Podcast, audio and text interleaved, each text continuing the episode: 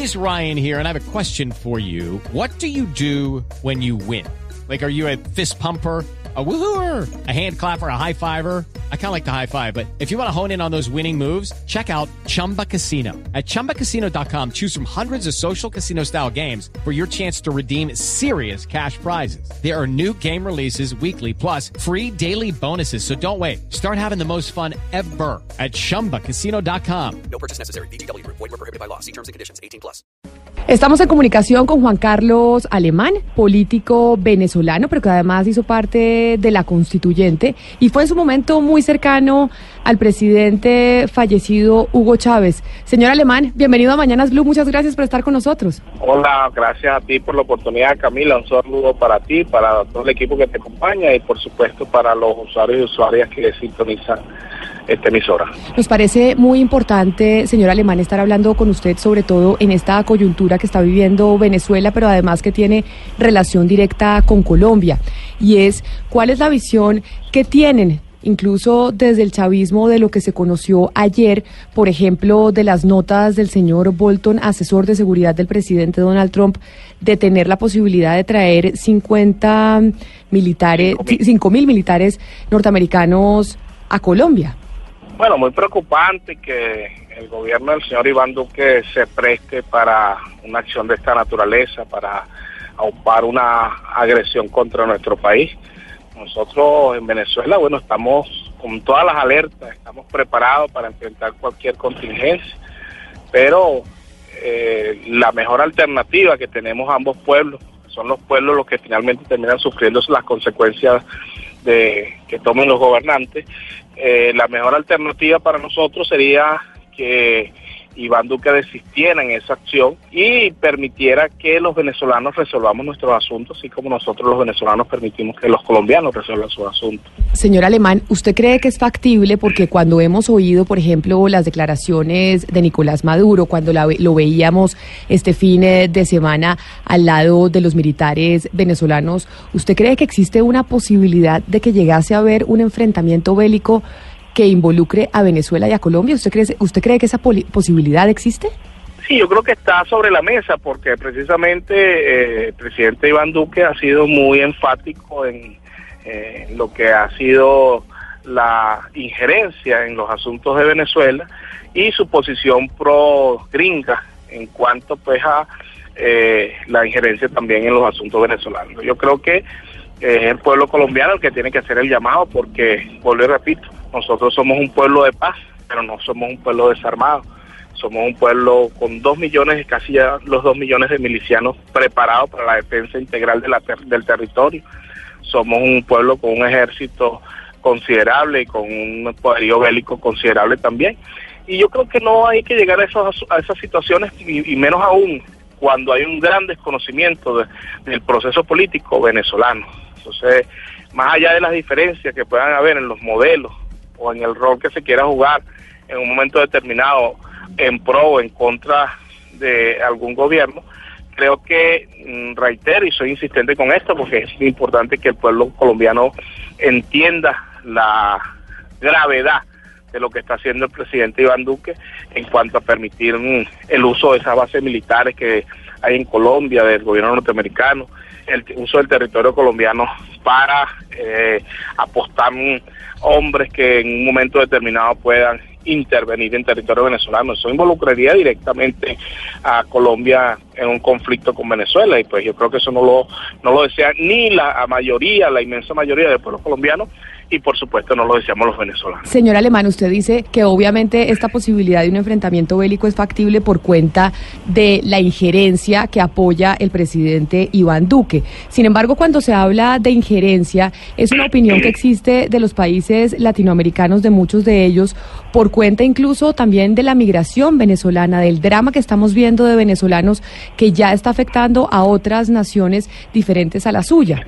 Entonces, digamos que esa es la razón por la cual el mundo, la comunidad europea, Estados Unidos, Colombia, Argentina, México se ha declarado neutral frente a la situación en México. Es decir, hay que condenar en este momento el régimen de Nicolás Maduro y considerarlo un gobierno ilegítimo. Y la razón es la migración y que para el mundo estamos viviendo pues un drama social importante. Bueno, no puede ser bajo ninguna naturaleza, o mejor dicho, bajo ninguna circunstancia, no puede ser pretexto eh, la migración, Camila.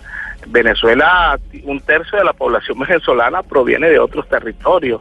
Eh, nosotros tenemos 5 millones y medio de colombianos acá en territorio venezolano que, que llegaron a nuestro territorio huyendo de la violencia, de la persecución, y aquí simplemente los recibimos con todo cariño, con todo afecto. Los colombianos y las colombianas para nosotros son nuestros hermanos, viven en nuestras comunidades, viven en nuestros barrios, son beneficiarios de todo la, el sistema de protección social que tiene el gobierno venezolano y no le hacemos ningún tipo de, de diferenciación más allá de una situación difícil por la que evidentemente estamos atravesando los venezolanos y en la cual nosotros los venezolanos le pedimos fundamentalmente a los hermanos latinoamericanos que eh, critiquen o que, mejor dicho, objeten las causas y no las consecuencias, porque la migración es una consecuencia de un conjunto de acciones que ha tomado el gobierno norteamericano y que ha eh, generado pues situaciones complejas en nuestro territorio.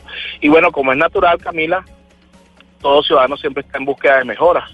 Esos venezolanos que se han ido en, búsqueda de mejoras en, económicas en otros territorios, bueno, nosotros le deseamos el mayor de los éxitos y solo le pedimos a los hermanos latinoamericanos que lo reciban con el mismo afecto con el que nosotros los hemos recibido. Nosotros tenemos una colonia aquí, Camila, para que lo sepa el pueblo colombiano, de 5 millones y medio de colombianos, pero tenemos también 500 mil peruanos, tenemos 500 mil ecuatorianos, tenemos medio, eh, un millón de asiáticos, tenemos un millón de, de personas de nacionalidad árabe, tenemos eh, entre españoles y portugueses más de un millón de, de, claro, permítame, yo lo interrumpo, eh, señor Alemán. Lo que entiendo sin duda alguna, los países están compuestos de migración, pero sería tapar el sol con un dedo decir que ustedes no están teniendo un éxodo importante y están teniendo un éxodo importante por cuenta de las dificultades sociales que están viviendo, por cuenta de las dificultades económicas y porque hay un sector muy grande y amplio de la población que considera que están frente a un régimen que es ilegítimo. Fíjate, no no es tan así, Camila. Eh, esa es una, creo que es una opinión, una opinión muy personal tuya, el, hecho de calificar al gobierno legítimo, al presidente Nicolás Maduro de ilegítimo. La migración venezolana empezó hace ya un par de años. Eh, las elecciones del presidente Nicolás Maduro fueron apenas el año pasado.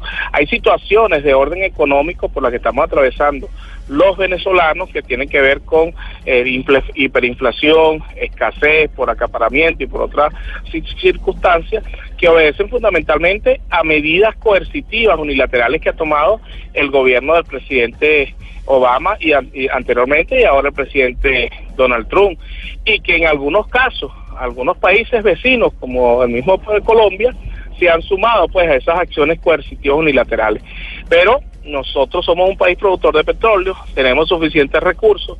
Si no fuera por el bloqueo, te aseguro, Camila, que nosotros estuviéramos en el mismo eh, mar de prosperidad que habíamos venido navegando durante ya más de casi 20 años. Usted trabajó con Hugo Chávez, lo conoció muy bien. Eh, ¿Cuáles son las diferencias en los rasgos de la personalidad, en el liderazgo entre Maduro y entre Chávez, más allá de la política? un poco en el tema personal de liderazgo. Cuéntanos. Pero, además esa pregunta, Sebastián, es importante frente a la crisis que estamos enfrentando hoy, porque incluso usted también nos corregirá, señor Alemán, pues allá hay muchos chavistas que dicen tal vez esta situación Chávez la habría manejado mejor que Maduro. Mm. Bueno, son primero no hay no hay ninguna personalidad ni ningún liderazgo eh, exactamente iguales presidente Nicolás Maduro tiene su estilo, el presidente Hugo Chávez tenía su estilo. Eh, hay características muy comunes, el antiimperialismo nos une a todos los revolucionarios. Somos por excelencia per se eh, antiimperialistas.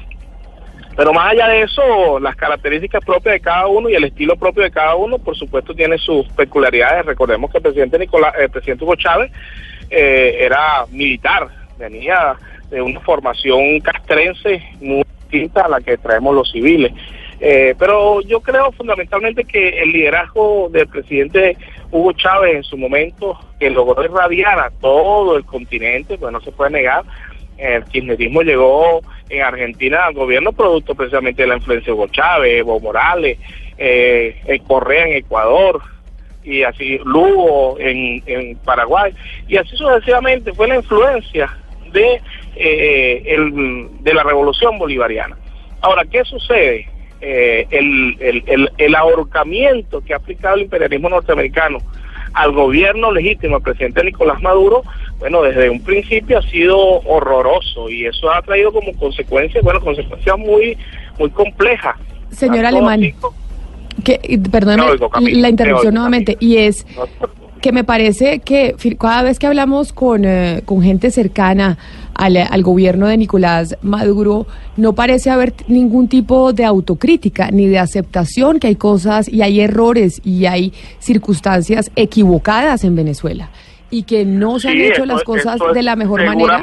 Y, seguramente hay errores, Camila, todo, todo proceso es perfectible y nosotros estamos seguros de que hemos cometido unos errores. Para empezar, Nicolás Maduro asume un gobierno en, en medio de un profundo dolor para el cual no, no, no estaba preparado, así como no estaba preparado ninguno de los venezolanos para la, pérdida de un hombre en la talla de Hugo Rafael Chávez Frías. Y bueno, asume Nicolás y estoy seguro, muy seguro que, que por supuesto que cometimos errores, que tuvimos muchas virtudes, pero también errores y para mí uno de los grandes errores que, hemos cometido ha sido no haber castigado con mucha más severidad eh, o, haber sido, eh, digamos que de una forma u otra, eh, muy suaves para quizás para salvar la forma a nivel internacional con elementos corruptos, que por cierto hoy en día muchos de ellos están en Colombia o muchos de ellos están en los Estados Unidos y quizás no haber ejercido la, la, la, autoridad en, su plena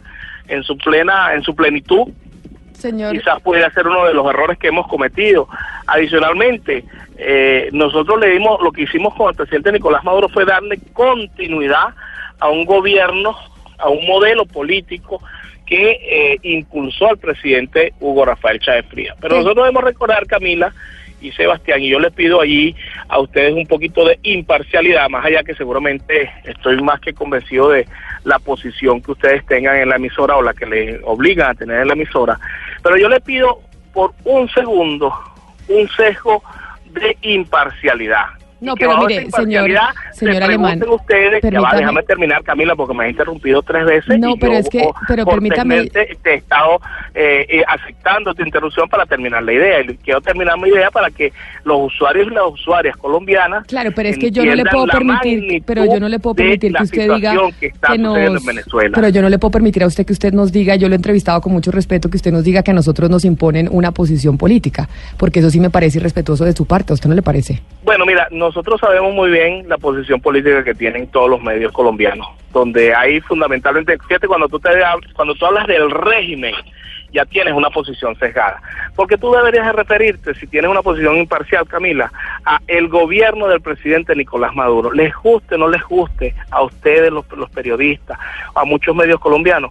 Aquí hay un gobierno legítimamente electo, bajo mecanismos democráticos. Claro, señor Alemán, pero usted entiende que el mundo está dividido hoy en esa en esa posición. El mundo está dividido. Pero, el, mundo. Pero, pero uno tiene que ser imparcial. En tu caso debería ser imparcial, porque cuando tú te te refieres al régimen, ya tú tienes un sesgo a favor, o, mejor dicho, en contra de la revolución bolivariana.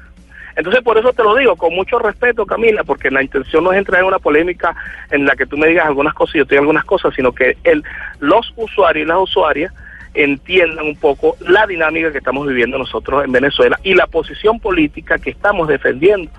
Yo estoy completamente seguro y bueno, nosotros aquí, de hecho aquí cada quien dice lo que quiere por las radios, por las televisoras, y no hay ningún tipo de sanción de ninguna naturaleza y estoy completamente seguro que sucede lo mismo en Colombia. Entonces, yo lo que te pido es que me permitas concluir. No, señor Alemán, eso que usted está diciendo sobre los medios de comunicación en Venezuela básicamente no no es verdad y usted lo, y usted lo conoce eso es nosotros. opinión, pero si tú si tú sintonizas Globovisión, si tú sintonizas Unión Radio, si tú no, sintonizas Alemán, yo le hablo por ejemplo, le hablo por ejemplo del Nacional, le hablo por ejemplo del Nacional de Caracas el Nacional publica el Nacional publica lo que quiere. Pero, a- Camila. pero asfixiado completamente comunicación, por, el gobierno, eh, no, Alemán. por las mismas medidas coercitivas que ha impuesto el imperialismo norteamericano, que tienen a todos los medios de comunicación por igual, a, los, a la prensa escrita en- eh, arrinconada igual, porque no nos permiten la comercialización con el papel, porque no nos permiten la llegada de la tinta. Entonces uno tiene que ser, eh, cuando uno va a hablar de algo, tiene que tener la certeza. Si tú, si tú logras sintonizar